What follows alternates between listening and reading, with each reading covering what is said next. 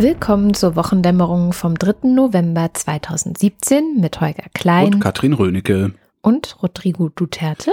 Äh, das, also die wollen uns fertig machen. Also Rodrigo, ich habe jetzt nichts Separates von, von Rodrigo Duterte gefunden, also keinen größeren Ausfall, aber am äh, 3. November, also Tag der Ausstrahlung dieser Sendung, reist ja nun Donald Trump äh, zu Rodrigo Duterte und der findet den ja total klasse und irgendwie finden das alle irgendwie ein bisschen komisch, dass er den so klasse findet, äh, aber ist halt, Trump steht halt auf Typen, die nicht viel im Kopf haben, aber dafür umso äh, stärker mit dem Schwanz schlackern oder sowas ähnliches, was Rodrigo Duterte natürlich macht, womit ich jetzt nicht gesagt haben will, dass Wladimir Putin nichts im Kopf hat. Der war mal beim KGB, da muss man aufpassen, was man sagt. Ja, insofern, also habe ich jetzt, bin ich auch zu Duterte, war das, was ich zu erzählen hatte. Wir ich habe diese Woche eh nichts zu erzählen, ist mir aufgefallen. Ist Du bist wortkarg Ich bin, ich glaube, ich bin einfach so, wenn du so zwei Wochen Radio am Stück machst, hast du auch irgendwann keinen Bock mehr. zu reden. Zu, ja, auch so, so findest halt alle Themen irgendwie lame.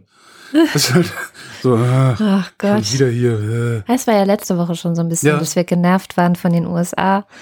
Dann kommen wir jetzt auch mal zu den USA. Ah, die USA. Ich hatte noch gesagt in der letzten Sendung, was macht eigentlich Robert Mueller? Muss ich mal gucken, ob es da irgendwas Neues gibt. Und da Warum heißt der eigentlich Muller und nicht Mueller, wie Ferris Bueller? Weißt du? keine Ahnung. Ich, ich spreche es nur so aus, wie es in den ungefähr zehn Podcasts, die ich diese Ah. Woche zu dem Thema gehört Komisch. habe, gesprochen wird. Aber die sagen alle Ferris Bueller, wenn man fragt, oder? Ich Mhm. finde das sehr seltsam. Aber ich finde sowieso, manche Sachen kannst du dir nicht logisch erklären. Die werden auf einmal anders ausgesprochen, als man gedacht hätte. Stelle ich ganz oft fest bei Fenchel, Fenchel englischsprachigen. kann ich mir nicht logisch erklären. Das heißt eigentlich Fen Fenchel auf Englisch. Fennel. Fennel, genau, stimmt. Naja, jedenfalls gab es am Freitag noch irgendwie sehr großen Aufruhr rund um Hillary Clinton. Ähm, Thilo Jung hatte auch irgendeinen so einen Tweet, auf den wir hingewiesen wurden, in dem er gesagt hat, na ja, also dem Donald und seinen Freunden könnte man ja nun nicht wirklich nachweisen, dass da was zwischen Russland und denen gewesen wäre. Was ich schon mal anders sehen würde, aber okay. Aber bei Hillary, da könnte man ja jetzt nachweisen, dass sie mit einem britischen Agenten äh, sich verbandelt hat, um eine Schmutzkampagne gegen Donald Trump und seine Russlandverflechtungen anzuzetteln. Das ist ja sehr schön, aber Hillary Clinton ist nicht Präsidentin der Vereinigten Staaten. Ja, und außerdem ist es vielleicht auch nochmal was, also es, äh, die Frage ist halt, also das ist auch ein großer Streit in den USA. Ist es vielleicht was anderes, sozusagen einen britischen Ex-Agenten? Der ist ja nicht mal mehr Agent. Der hat für eine britische Nachrichten-Internetseite gearbeitet. Da wurde Mhm. das dann auch veröffentlicht und so. Und es kam halt jetzt raus, das war das Neue, dass er tatsächlich aus dem Umfeld von Hillary Clinton, von dieser DNC, also Democratic National Committee, äh, finanziert wurde. Und das war jetzt der große Skandal. Und die Argumentation war so fadenscheinig, dass ähm, das Team und Donald Trump, Trump gesagt hat, in Wahrheit sei es Hillary Clinton, die äh, zusammen mit Russland gearbeitet hätte, weil dieser Typ sei ja nach Russland gefahren und hätte da mit Leuten gesprochen, seinen Aha. Informanten. Aha. Also hätte ja letztendlich vermittelt über ihn Hillary Clinton mit Russen zusammengearbeitet. Das Tragische ist ja auch da wieder, also das, da komme ich ja dann jedes Mal wieder, das Tragische ist, dass in Amerika offensichtlich sehr, sehr viele Leute gibt, die bereit sind, so einen Quatsch, so einen Kindergartenquatsch zu fressen und zu sagen, ja, ist ja, ist ja wirklich so, ist ja wirklich viel schlimmer. So ein bisschen wie dieser Blödsinn, den der, den der äh, hier äh, äh, Dorfschulze Müller, also der Berliner Dorfschulze Müller jetzt vorgeschlagen hat, solidarisches Grundeinkommen. Also auch so, wo ich auch denke, mal, seid ihr eigentlich bescheuert, diesen Schwachsinn zu kaufen, den der da erzählt? Dorf Schulze ist aber auch Das, schön. also, ich verstehe das immer nicht, dass die Leute, ich verstehe das immer nicht. naja, Vielleicht bin ja auch einfach Wie dem auch sei, anders. also man, man hätte natürlich, natürlich da mal da auch sagen können, okay, weißt du, irgendwie, es ist schon nachgewiesen, dass Donald Trump Jr., der Sohn von Donald Trump, in Russland sich mit Leuten getroffen hat und dass es diese E-Mails gab, wo er gesagt hat, oh, ihr habt Schmutz, mit dem wir Hillary Clinton bewerfen können. Ja, das finde ich zumal, äh, finde ich richtig geil. I Ja. love it, hat er ja, Ja, gesagt. ja. Und solche Sachen, die sind halt Fakt erstmal. Oder ja, vor allen Dingen ist er Präsident und Hillary Clinton nicht. Ja, aber auch so, dass man nichts in der Hand hätte, dieses Argument schon, finde ich so. so. Da hat man halt schon vieles vergessen, was war. Zum Beispiel auch, dass James Comey gefeuert wurde, hm, nachdem stimmt. er gebeten wurde, er solle die Russland-Investigation, äh, Investigations, wie heißt es, Untersuchungen fallen lassen und so. Also solche Sachen, ne, sind Schmeißt ja alle den Muller denn jetzt auch raus? Weil der wird ihm ja anscheinend wirklich gefährlich, es ne? wird äh, sehr viel spekuliert. Die meisten amerikanischen Medien sagen, das kann er nicht bringen. Das kann er ja, in dem jetzigen Moment nicht. Genau, das war auch mein Gedanke. So, hat es auch schon jemandem Donald Trump gesagt, dass er das nicht bringen kann? Und hat er das auch verstanden? Das werden wir sehen. Aber bisher, ähm, es gibt ja diesen John Kelly, der passt ja so ein bisschen auf ihn auf, dass er keinen Scheiß macht. Das ist der Chef vom Weißen Haus. Mhm so ein konservativer, irgendwie hoch angesehener Ex-Militär, der Disziplin in das Haus bringt und so.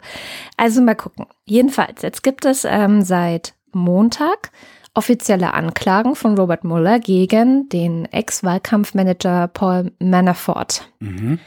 Der schon immer eine etwas fadenscheinige Persönlichkeit war. Ähm, die Ukraine zum Beispiel hat sich sehr gefreut jetzt diese Woche. Die haben sich richtig gefreut, weil Manafort war einer der größten Unterstützer von äh, Viktor Janukowitsch, dem Ex-Präsidenten der Ukraine, der die Ukraine mal eben ausgenommen hat und sich selbst an ihr bereichert hat, den sie dann Ach, das halt war, wo verjagt du damals haben. auch in diesem Palast warst. genau, dem, in dessen oder? Palast hm. war ich vor ein paar Jahren. Also das ist wirklich unglaublich.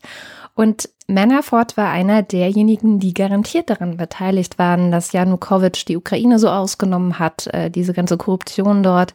Auch die Verbandelungen, also Janukowitsch war immer ein Präsident Russlands. Also es war immer einer, der vor äh, Russland gekuscht hat, der dafür sorgen wollte, dass die Ukraine eben nicht diesen Vertrag mit der EU macht, Aufdruck von Russland und so weiter. Deswegen haben sie ihn ja auch verjagt.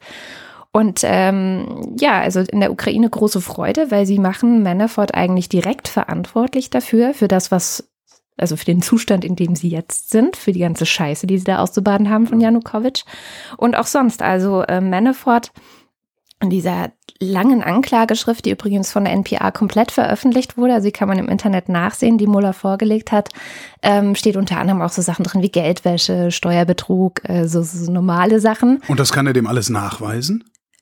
Ich glaube, es gäbe keine Anklage, wenn er nicht Beweise hätte. Der Typ ist, hat jetzt Hausarrest. Es ist eine richtig große Kaution gezahlt worden, damit er überhaupt jetzt nicht in den Knast ja. muss, sondern noch wieder raus kann. Also die haben schon was in der Hand. Und es gibt eben den Vorwurf der Verschwörung gegen die USA. Also da Korrespondent sagte uns Anfang der Woche, als er dann tatsächlich festgenommen wurde, ähm, dass äh, er davon ausgeht, dass Manafort jetzt nur unter Druck gesetzt werden soll, ähm, so nach dem Motto, naja, guck mal, wir haben dich hier wegen Steuerhinterziehung an den Klöten, äh, wenn du uns jetzt ein bisschen was aus dem Weißen Haus erzählst, dann könnten wir mal darüber genau. reden, ob du nicht vielleicht schonend behandelt wirst. Dann wäre auch der zweite, ein, ein, ein anderer, den sie festgenommen haben, und zwar schon im Juli, ist ein sogenannter George Pop Papadopoulos. Papadopoulos. Papadopoulos, ja. ich kann nicht mehr sein. Ah, solche Namen. Wo, ähm, kam so ein Tweet ähm, von, von George Papadopoulos, äh, ich heiße nur so, bitte ja, hört endlich auf mich. Der arme Kerl hat echt zu leiden gehabt diese Woche, weil sie ihn alle hassen. Also alle hassen ihn gerade, die, die einen, weil er halt zu dem Team von diesem, also diesem Wahlkampfteam auch dazu gehörte, dass nun ja, nun mal im Verdacht steht, mit Russland zusammengearbeitet zu haben und äh, Material gegen Hillary Clinton sich andrehen lassen hat. Also wirklich eine Verschwörung letztendlich. Mhm. Ähm, so steht es ja nun auch in der Anklageschrift. Und den haben sie im Juli schon festgenommen und der hat schon geredet. Also der hat im Grunde einen, schon was mit dem FBI laufen, dass er denen was gibt und dafür geben sie ihm auch was mhm. und so, ne? Also das, das läuft schon. Und das ist einer der Hauptzeugen, die sie gerade da haben, wahrscheinlich auch gegen Manafort. Und, ähm, ich bin mal ähm, gespannt, ob da noch mehr auftauchen dann. Genau, jetzt sind es halt schon drei. Also es gibt noch so einen, der heißt Gates, das ist aber ein Geschäftsmann von, äh, ein Geschäftsfreund von Manafort, die haben irgendwie zusammengearbeitet. Also jetzt haben sie schon mal drei festgesetzt. Und alle warten also, wie es weitergeht. Ähm, ob Muller tatsächlich gefeuert wird, ist halt, steht halt echt in den Sternen. Ähm, ob dann jemand zu finden sein wird, der den Job weiterhin so gut macht, weil der hat ja tatsächlich den Job gerade erstmal sehr gut gemacht. Der hat die letzten Monate, hast du von dem nichts gehört? Ja. Der hat vor sich hingearbeitet. Wie sich gehört. Und dann hat Und er. nicht wie bei den Sondierungsgesprächen hier, wo ständig irgendwie oh, es ist Testballon, schlimm. hier nur ein Testballon. Guck mal ein Foto von lachenden Politikern. Genau. Naja.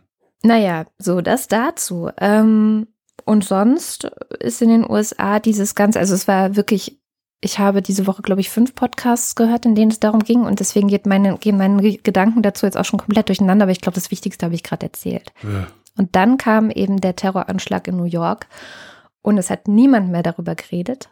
Und Donald Trump hat wieder die Steilvorlage genutzt, gegen Einwanderer zu hetzen und äh, gegen auch die New Yorker Politiker zu hetzen, dass die ja im Grunde fast schon selbst schuld seien und so. Also er hat so krass ausgeteilt. Innerhalb der ersten zwei Stunden, nachdem das passiert ist, ja. seine Kondolenzen hat er erst am nächsten Tag ausgerichtet. Also er hat ja. dann nochmal einen ganzen Tag gewartet. Irgendwie Vegas-Attentäter hat, wie viel hat er, wie viele Leute hat er erschossen? Erschossen 50. 50 und 500, 500 Verletzte. oder sowas. Donald Trump hält die Fresse und sagt gar nichts, beziehungsweise freut sich noch, dass endlich mal wieder geschossen wurde oder sowas. Äh, typ überfährt acht Leute, ruft Allahu Akbar und der will sofort die komplette äh, Visa-Lotterie abschaffen. Das ist unglaublich. Das ist, ja, ja. Das ist echt unglaublich. Und das, das Tragische ist, das würde hier genauso gut funktionieren. Klar. Das würde hier exakt genauso funktionieren. Das hat hier auch Wenn hier so irgendein Typ aus dem Schützenverein durchdrehen würde und zehn Leute erschießen würde, würde Seehofer wahrscheinlich sagen, na ja, das passiert halt. Ähm, da darf man jetzt nicht die ganzen Waffenbesitzer für verantwortlich machen. Äh, wenn einer mit einer Axt äh, mal wieder Allahu Akbar schreiend durch die bayerische Oberlandbahn marodiert, äh, wollen sie sofort die Grenzen zumachen. Das funktioniert anscheinend in jedem Land. Das, ich, Tja. ich finde das furchtbar, also, es fühlt sich es halt. So, es ist so stumpfsinnig alles, habe ich ja neulich schon mal gesagt. Es fühlt sich das wahrscheinlich so an, als sei das das Einzige, was man tun kann. Wenn du dich ohnmächtig fühlst und nicht weißt, was du tun kannst. Weil Leute, die aus deinem eigenen Land kommen, rausschmeißen geht halt schwerer, als Leute, die nicht aus deinem eigenen Land kommen, nicht reinzulassen. Ja. Und das ist einfach eine gefühlte Sicherheit. Das ja, ist natürlich ja. nicht, nicht rational. Und ich erwarte natürlich von Leuten, denen ich die Gewalt übertrage, dass gerade die besonnener sind, als ich selber bin hm. äh, und eben nicht solche ja gefühlige Politik machen. Also das ist ja genau das, was was insbesondere die CSU und die rechteren Kreise der Union, äh, also der CDU noch hinten und auch auch machen, immer irgendwie so eine Mücke zum Elefanten aufblasen. Immer so Pass pro Toto-Argumentation. Da hat ein Islamist hat ein Attentat oder ein Moslem hat ein Attentat verübt. Darum müssen wir jetzt alle Moslems an der Grenze aufhalten, dürfen nie wieder einen reinlassen. Das ist, das ist halt, ja, schwarze Rhetorik. Das ist genau das, was die Rechten machen. Ähm, das, ich verstehe nicht, wieso, naja, gut, ich meine. Wieso normale Menschen darauf reinfallen. Tatsächlich nicht, ich verstehe es nicht. Mhm. Also, es hat, es hat ja auch von denen, die auf sowas reinfallen, niemand einen Vorteil davon, darauf reinzufallen. Das äh, verblüfft mich daran so sehr. Hm. Genugtuung, irgendeine Form von. Es ist wahrscheinlich so wie Kameras aufzuhängen, die den öffentlichen Raum überwachen. Das ist so eine gefühlte. Jemand hat mal was getan. Ja, jemand hat mal was getan. Da gab es ja auch mal, ich weiß gar nicht mehr, wie dieser Film hieß, da äh, ging es auch um, um Attentäter und so. Also ein Spielfilm, wo dann auch jemand zu einem Attentäter gemacht wurde, ohne dass er das eigentlich wollte, aber hinterher nicht mehr da raus konnte oder so. Äh, und der sagt halt auch, also sobald der Täter einen Namen hat, ist es auch in Ordnung. Also sobald der Täter einen Namen hat, können wir damit leben. Wenn es irgendwie ein unbekannter Täter ist, der irgendwas irgendwo gemacht hat, dann ist das alles ganz, ganz furchtbar und dann kommen die Menschen damit nicht klar. Hm. Aber trotzdem so unbesonnen weißt du, wie so ein Huhn, dem man den Kopf abgeschlagen hat, zu reagieren. Und das dann auch tatsächlich, ne, Obi-Wan ne? Obi Kenobi, ne? Wer ist der größere Tor, der Tor oder der dem Tor folgt? Ähm, den, den Toren zu folgen, ich verstehe nicht, wie das passieren kann. Also es muss doch, es, ich könnte jetzt noch ein Filmzitat bringen, und zwar, äh, wie hieß denn der Film mit Kevin Spacey, der jetzt gerade unbeliebt ist, wo der diesen Außerirdischen gespielt hat. Ah ja, äh, K-Pax. K-Pax, genau, und sie ihn auch gefragt Super haben, äh, was, was machen eure Gerichte, habt ihr keine Polizei und so, und so wozu brauchen wir das? Ich sagte, ja, aber wenn, wenn jemand was Falsches tut, und er sagt halt nur, every being in the universe knows right from wrong. So, und ich erwarte, äh, tatsächlich, ich bin so naiv, von den Menschen zu erwarten, dass sie ja über das verfügen, was man gesunden Menschenverstand nennt.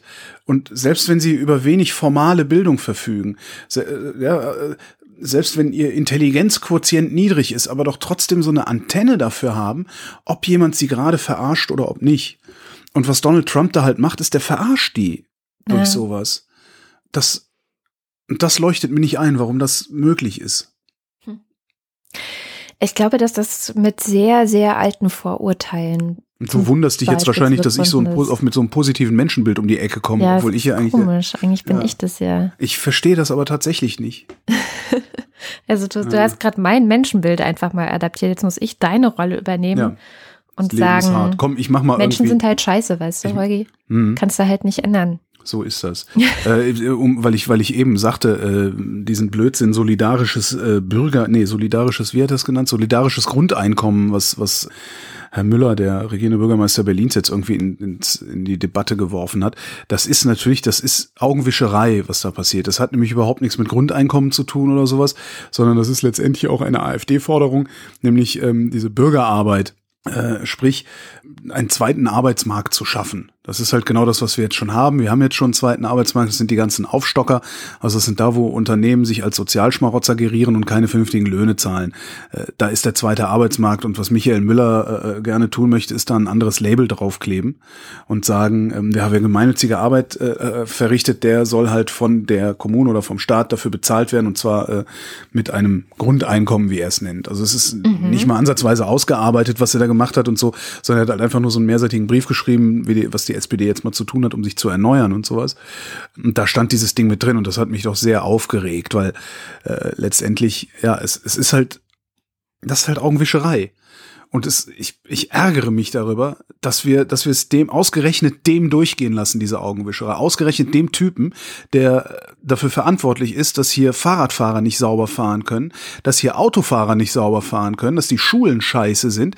Weißt du, die, diesen ganzen Kack, der, der kann sich jetzt auch nicht mehr darauf rausreden, dass Klaus Wowereit das alles verkackt hat. Und Klaus Wowereit hat es alles verkackt. Alles, was hier in Berlin nicht funktioniert, ist Klaus Wowereit schuld. Ja, dass der Typ überhaupt noch irgendwo sich raustraut und, und, und nicht geteert und gefedert und aus der Stadt gejagt wird, äh, verblüfft mich. Neulich war er erst wieder bei Radio 1. Ja, es ist echt verblüffend. Also den, ich, den, den sollte man wirklich fragen, sagen, mal, wo schämen Sie sich eigentlich?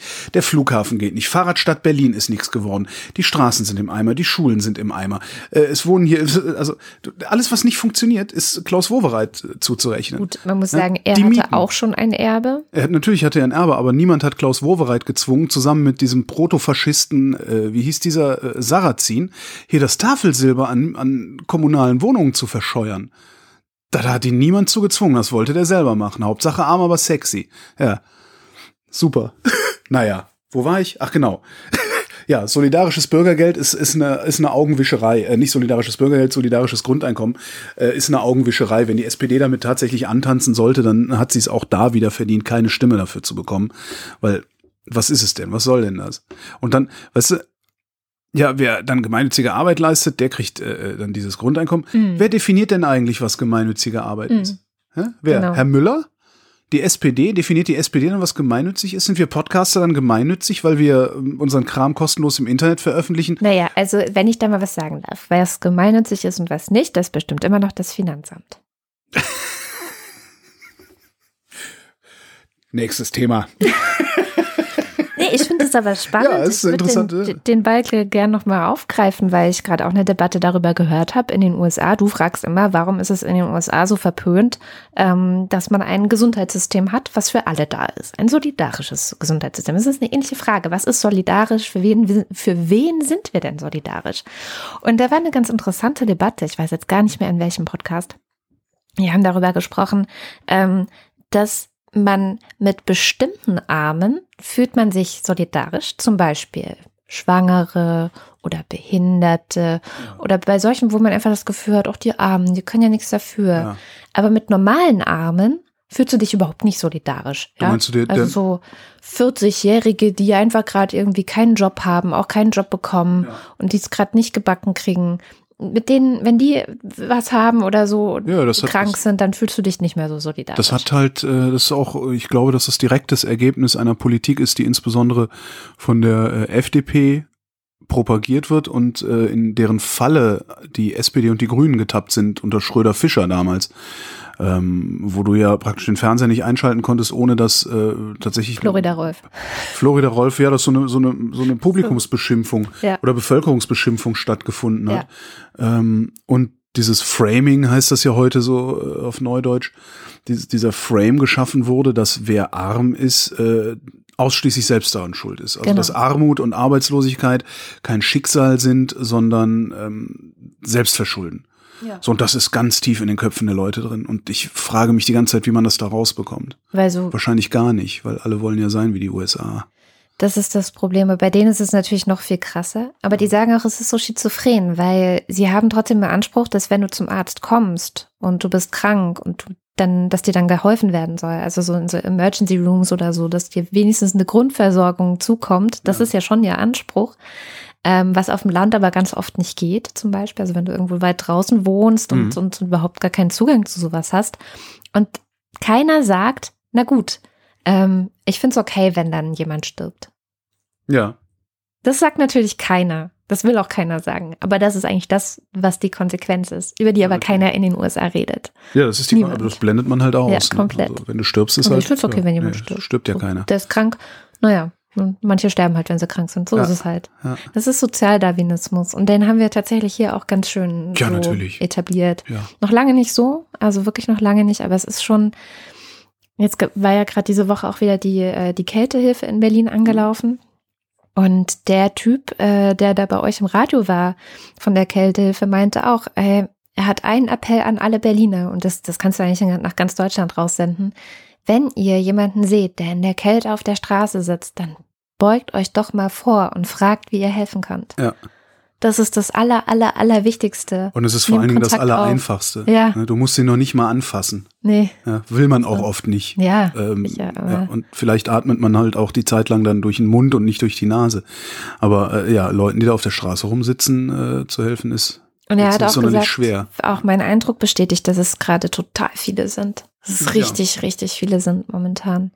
Es werden halt mehr. Ne? Sie werden nicht gezählt, aber er sagt so ein Interview auf Radio 1 äh, mit dem Geschäftsführer der Kältehilfe, äh, die für diesen Winter äh, 1000 Schlafplätze, bis zu 1000 Schlafplätze zur Verfügung stellen wollen. Ähm, und äh, er rechnet damit, also es gibt keine genaue Zählung, aber er sagte, wir hätten hier in Berlin zwischen drei und 6.000 Menschen, die obdachlos sind. Nicht wohnungslos, das sind noch viel, viel mehr. Mhm. Das sind einige zigtausend, die wohnungslos sind hier in der Stadt. Ja, wirklich? Ja, irgendwie oh, 20, 30.000, irgendwie sowas.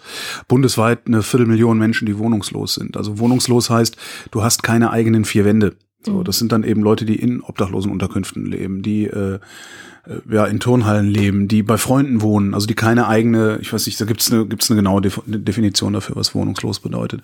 Obdachlos sind die, die auf der Straße leben. Mhm. Ähm, und da muss man sich auch immer wieder, ich muss mir das auch immer wieder sagen, weil ja, ich, ich tendiere gut, dass auch, er das gesagt hat. ich tendiere auch dahin zu sagen, so, ey, ja, leck mir am Arsch, geh mal weg aus meiner Stadt, du stinkst hier alles voll. Dabei bleibe ich auch, geh weg aus meiner Stadt, du stinkst hier alles voll. Also hör auf, meine Stadt voll zu stinken, auf welche Weise auch immer du das machst. Ähm, aber man muss sich da, glaube ich, auch immer wieder zur Ordnung rufen, weil keiner von denen macht das freiwillig und gern. Und wenn du irgendjemanden findest, der das freiwillig und gern machen sollte, dann ist das die Ausnahme, die die Regel bestätigt. Mhm. Aber die Leute, die, die sind nicht auf der Straße, weil sie anders, weil sie nicht anders wollen, sondern die sind auf der Straße, weil sie nicht anders können. Und die Gründe dafür, warum sie nicht anders können, sind halt äh, so höchst individuell, dass halt auch so eine, wir machen jetzt den großen Wurflösung, äh, nicht verfängt. Ja. Und dann diese Symbolpolitik da mit dem Tiergarten. Ah, die schieben wir jetzt alle nach Polen ab. Ja, wir schieben Polen nach Polen ab. Mhm.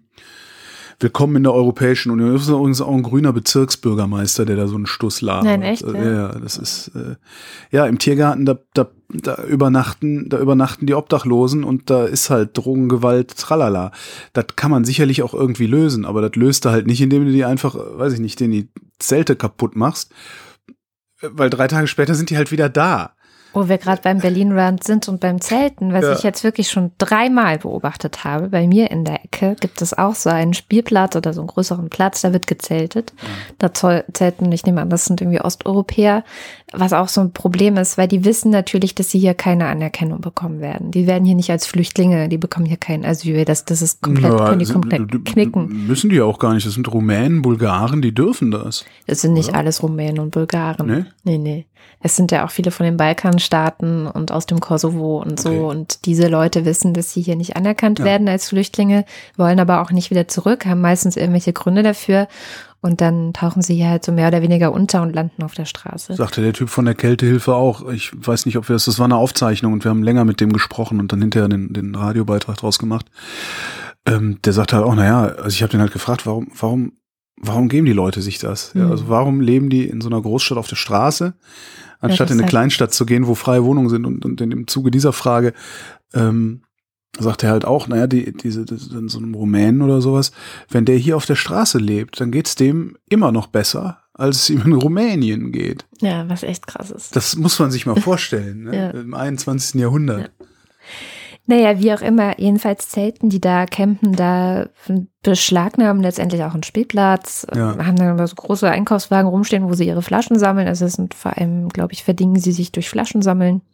Und dann denke ich ganz oft, sehe ich, wie das Ordnungsamt nebendran läuft Ja. und die Parksünder aufschreibt. Ja. Und wirklich zwei, drei Meter daneben und nicht beachten, dass da gerade Leute auf einem Platz zelten und dass die das nicht dürfen. Die haben halt hinten drauf auch tatsächlich nur Parkraumaufsicht draufstehen. Das heißt, das ist deren originäre Mhm. Aufgabe. Das heißt, die sind für nichts anderes zuständig. Das heißt, dass sie den Rest auch gar nicht sehen. Aber das finde ich immer beeindruckend. Also so Ja, dieser absolut. Tunnelblick. Ordnungsamt ein paar Was ich Meter mich auch weiter. frage, ist, vielleicht, vielleicht weiß das jemand aus der Hörerschaft ähm, oder kennt jemand, der jemanden kennt, der jemanden kennt. Ähm, wir sind ja kommentierbar auf wochendämmerung.de. Ich wüsste gerne, wie andere Städte das machen. Weil wenn ich in München bin, sehe ich diese Zustände nicht, die ich hier in Berlin sehe. Ah, ich war da gerade. Ja, siehst du die da? fand's erstaunlich, ja, ja. Also kampierende Obdachlose in den Parks, im englischen Garten und Ja, so. das sicherlich nicht. Nee, klar. Da haben die einfach nochmal eine andere Infrastruktur Aber- und würden aber- das wegräumen. Aber es sind viele Obdachlose gewesen. Hat mich überrascht auch, ja. Ja, das ist klar, aber so gerade diese, diese, diese, diese, dieser Grad der Versiffung, der in Berlin dann immer gleich existiert, den bin ich aus anderen Städten nicht gewöhnt, den bin ich auch aus Köln nicht gewöhnt. Vielleicht gucke ich auch nicht genau genug hin. Vielleicht ist es erst seit, seit ich hier lebe, dass ich genau genug hingucke. aber mich würde echt mal interessieren, wie andere Städte eigentlich mit diesem Problem umgehen. Ich Das, denke, dass die einfach mehr Kohle haben, um mehr Infrastruktur, also um das einfach zu bereinigen.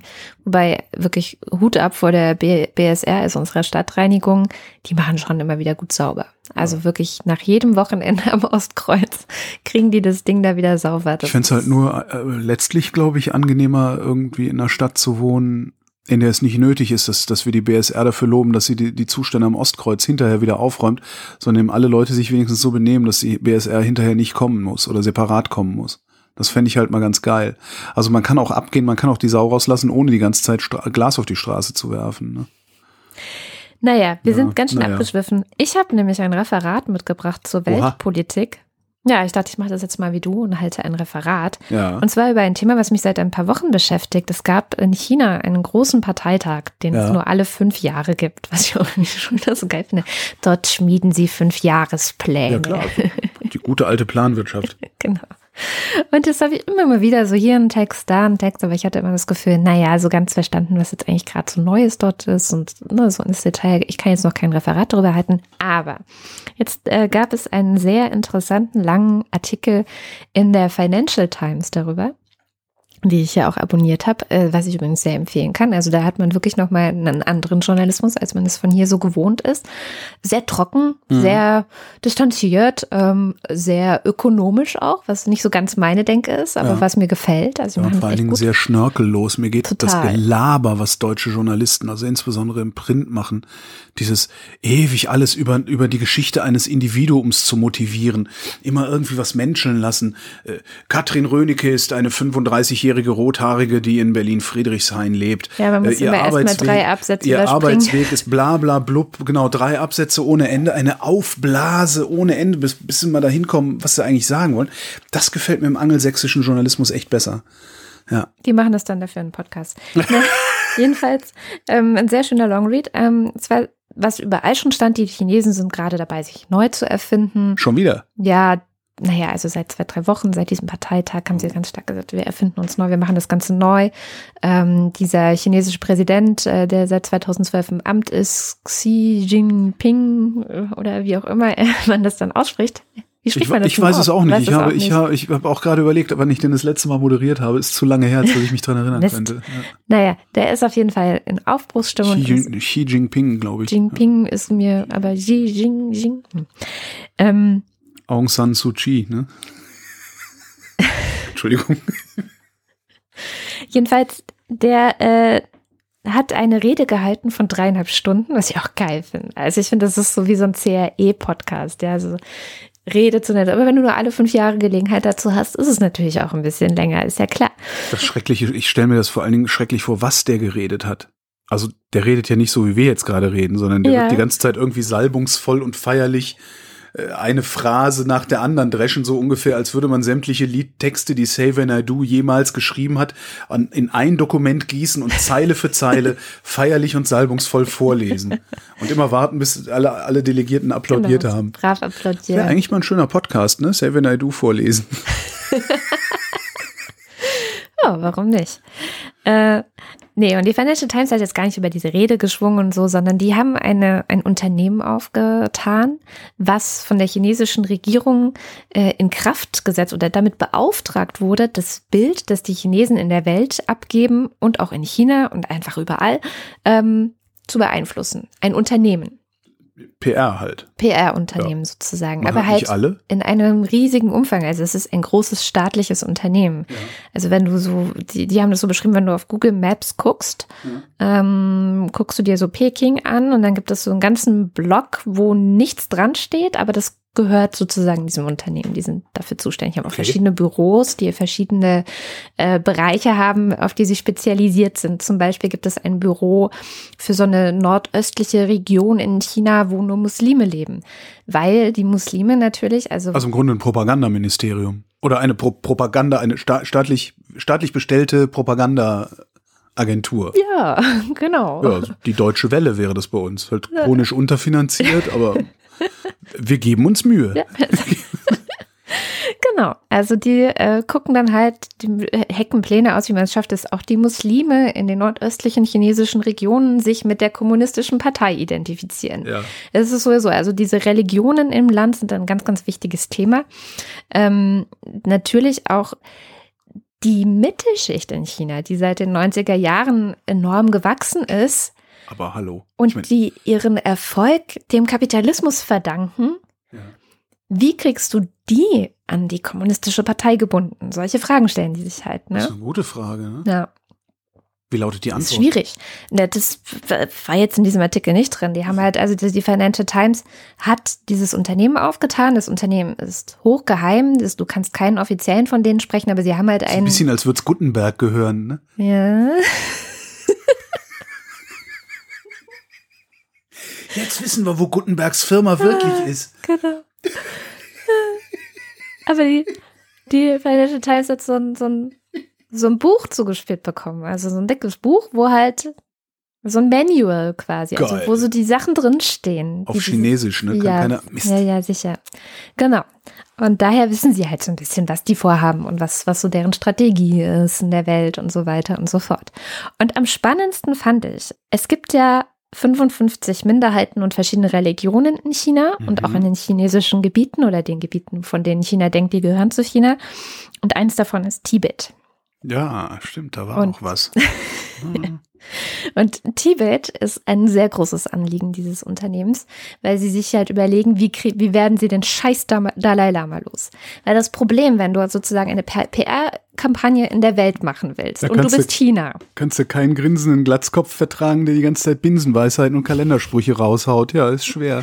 Dann möchtest du schon beliebter sein, als es der Dalai Lama Ja, ist. Eigentlich. geht nicht. Schaffst du nicht. Nee. Schaffst nicht. Die freuen sich jetzt natürlich auch schon drauf, dass er bald stirbt, aber, dann sie haben ein Problem. Dalai Lama. Genau, sie haben ein Problem, weil der Dalai Lama jetzt schon angekündigt hat, dass er nicht nochmal in China, ge also er wird nicht in China wiedergeboren werden, auch nicht in Tibet, sondern er hat, ich habe mal ein Interview mit ihm gelesen, wo er meinte, ich fände Italien ganz hübsch. ich meine, wer fände das nicht, Der ne? Dalai Lama kann sich aussuchen, wo er wiedergeboren Ja, wird? ist doch gut, oder? Geil, dann will ich Das aber auch Dalai Lama Ja. sein. Ja, Obwohl, da habe ich ja jetzt nichts von. wie dem Nee, ich sei. lieber einen Lotteriegewinn. Um, Für die Chinesen, und das stand auch in diesem Buch drin, gäbe es nichts Schlimmeres, als wenn der Dalai Lama nicht in China wäre. Deswegen Geil, es wird einen Dalai Lama und einen Gegen-Dalai Lama geben? Cool, das ist ja wie im Mittelalter So hier geil. mit Papst und Gegenpapst. die bereiten jetzt, die haben schon Vorbereitungen getroffen. Sie haben jetzt schon eine Liste mit allen buddhistischen Menschen in China angefertigt. Und dann werden sie so eine Art, also dann werden sie dafür sorgen, dass ein chinesischer Dalai Lama gefunden werden wird. Und falls das alles nicht klappt, haben sie immer noch die Liste von den Buddhisten, dann können sie die alle wegsperren. So, und pass auf. Und da sagt jetzt ein echter Buddhist aus Tibet, Zitat. Wenn der Dalai Lama beschließt, einen Ort der Reinkarnation außerhalb Tibets zu nehmen, dann werden Tibeter sich fragen, was ist das, also die chinesische jetzt für eine Reinkarnation und die Massen werden denken, dass Religion falsch, leer und Einbildung ist. Ja, dann wollen wir mal hoffen, dass die Chinesen mal ernst machen mit dem gegen Dalai Lama, ne? so lachen. dann werden die noch merken, dass. Da kriegen die das noch raus. Ja, echt. Irgendwann kriegen die alles raus. Ah, Das war sehr schön. Also, ähm, dann werden die das noch merken. Ein ähnliches Problem haben die Chinesen mit den Katholiken. Es gibt auch eine katholische Minderheit in China. Und die äh, Chinesen finden, dass man keine andere, keine höhere Autorität außer der kommunistischen Partei haben sollte. Aber erklär das mal dem Papst. Wieso, Jesus war doch Kommunist. Ja, aber mm, das, äh, die Chinesen sind Atheisten. Also die Mehrheit der Chinesen sind Atheisten. Deren Ersatzreligion ist dieses Konfuzianismus. Ah, okay. Und äh, die sagen halt, wir brauchen gar keine, gar keinen Gott. Unsere Philosophie, unsere Staatsphilosophie ist viel, also viel geeigneter für die moderne Welt, weil sie passt mit Wissenschaft zusammen und Mhm. Ich wollte gerade sagen, wahrscheinlich haben sie sogar noch recht da- damit. damit haben sie definitiv recht, aber sie haben es noch nicht geschafft, es zu exportieren. Also das Ja. ist so die Krux, die sie haben.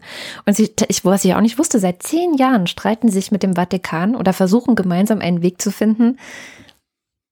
Ist halt schwierig, wenn beide beanspruchen, dass sie die höchste Autorität sind. So, ne? Also sie sind noch auf keinen grünen Zweig gekommen. Dabei aber vielleicht auch alle. interessant. Es gibt nur einen Gott.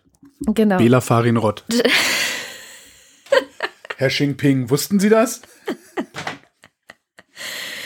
Ja, dann, ja, ich komme auch gleich zum Schluss, weil es ist wirklich sehr unterhaltsam. Ich verlinke es auch, ist leider äh, online dann Paid Content, also Ja. muss man für bezahlen. Kann man den nicht befreien Aber man kann, heimlich? man kann einen Monat lang für einen Euro Testleser bei der Financial Times sein. Vielleicht ist es einem ja mal den Euro wert. Ja. Das kann man mal machen. Endet das automatisch oder ist man dann gefangen, wenn man vergessen hat, das Abo zu kündigen und muss bis zum Das St. weiß ich nicht, weil ich habe ja das Abo. Stimmt, ja. Ähm, Guter Grund.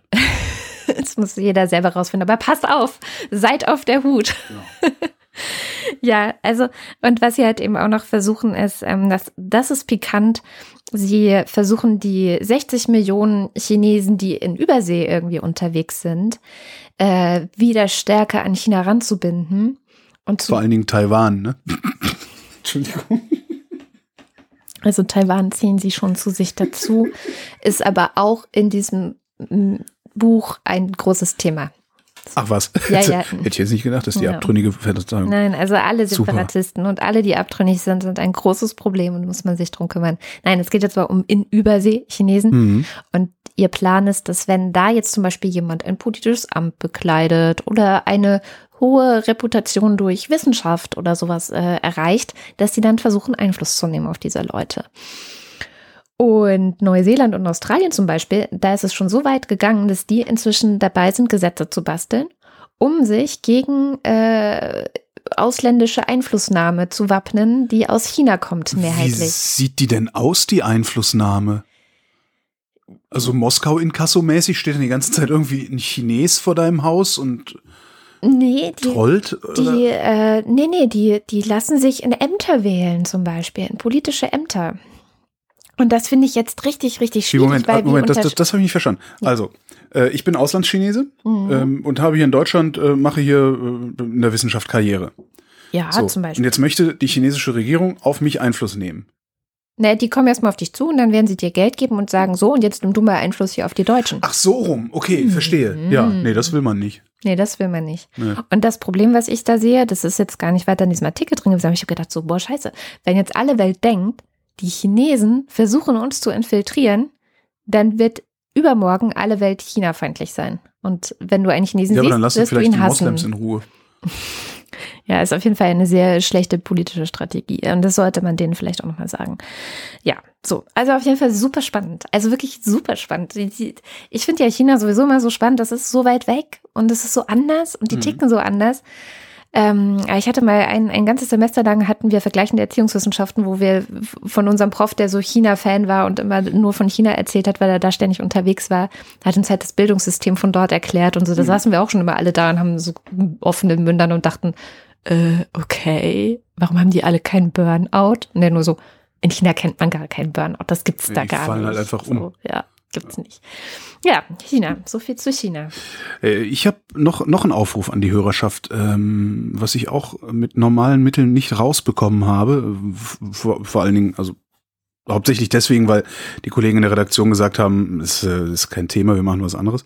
Weil Themen in einem begrenzten Medium werden halt immer diskutiert und dann geguckt.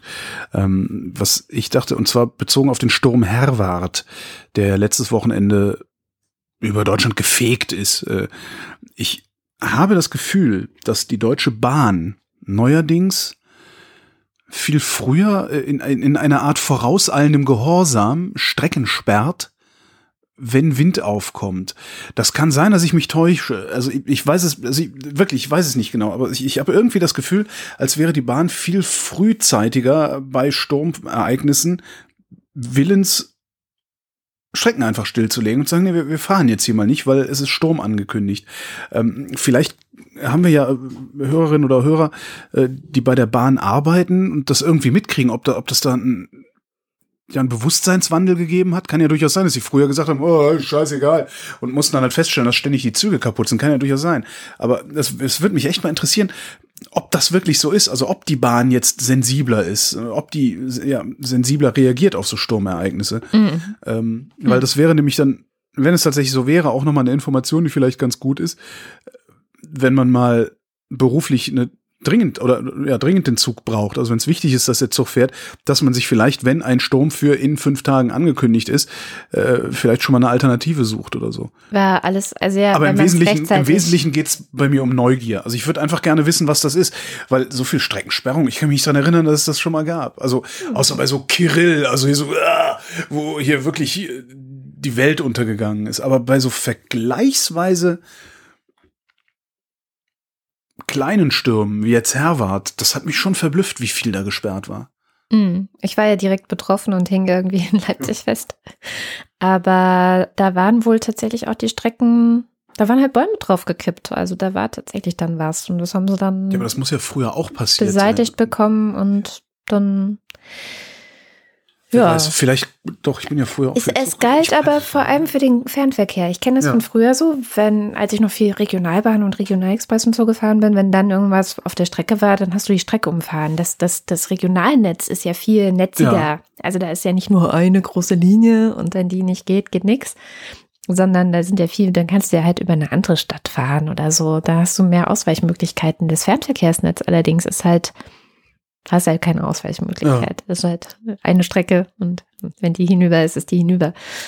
Ja, man könnte doch so irgendwie so komische so Rammen an die ICEs vorne machen. Also, ah, ich habe auch gesagt, so, so, ein Eisbrecher. Ja, sowas, weißt du, so Snowpiercer-mäßig irgendwie. ja, naja. Ja, keine Ahnung.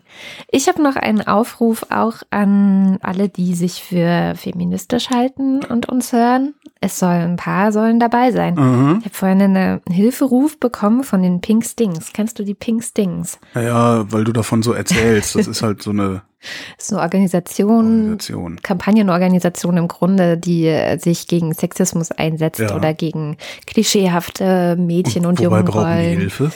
Die arbeiten ja zusammen mit äh, verschiedenen Ministerien auch teilweise ja. und die hatten so eine Webseite, die hieß Werbemelderin. Mhm.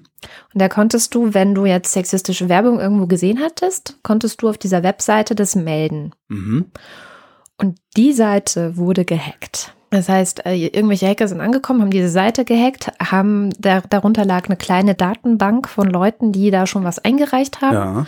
Und diese Hacker haben die E-Mail-Adressen und Namen dieser Leute veröffentlicht. Das waren 150 Namen und 150 E-Mail-Adressen. Sind inzwischen, Was für Arschlöcher. sind inzwischen wieder vom Netz genommen und so. Trotzdem Arschlöcher. Und das Problem ist, Pink Stinks sind halt eine sehr kleine Kampagnenorganisation.